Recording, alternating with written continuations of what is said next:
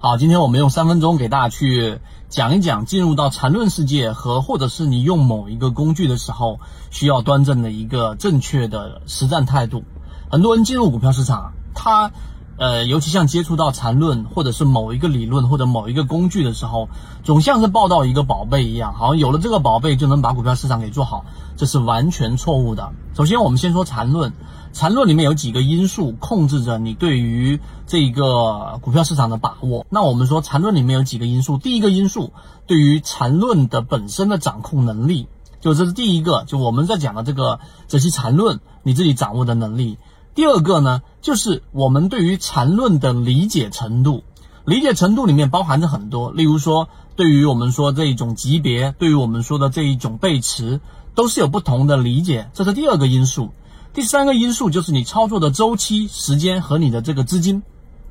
第二个因素我不能控制，每个人对于缠论的理解因人而异。但第三个因素就是我们所说的操作的资金和时间，在这一点上，我们是可以通过系统化给它给把持住的。所以在这一个点上，大家一定要去明白和端正姿态，千万不要有那一种抱着一个宝贝。这些因素所有的上涨，或者说所有事件，它都是有很多因素的合力所造成的。而缠论是一个因素，例如说我们前面讲的资金论是一个因素，控盘论是一个因素，超跌论是一个因素，它们是所有因素的合力，才能让你造就一个持续稳定的交易系统。这个观点所有人都要明确，而不是刚才我说的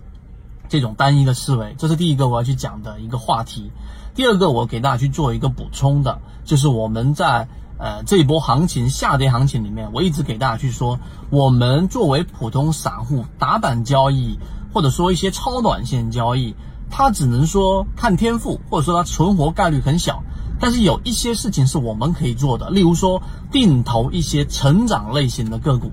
成长类型的个股往往会在大盘不好的时候或者熊市的时候，然后呢，它会表现得异常的好，毕竟它有成长空间嘛。所以，我们如果对于价值分析，我们在讲的这个呃价值的护城河，而如果你觉得这个价值分析还是比较复杂的，你可以去用我们前面讲的超跌的模型、低价的模型、散户减少的模型做一些定投中低位的还没有启动的个股，那么这些个股就可能会成为你后面整个账户增长的一个大的引擎。所以今天三分钟我们讲了这两个概念，希望对你来说有所帮助，和你一起终身进化。我们下一次再见。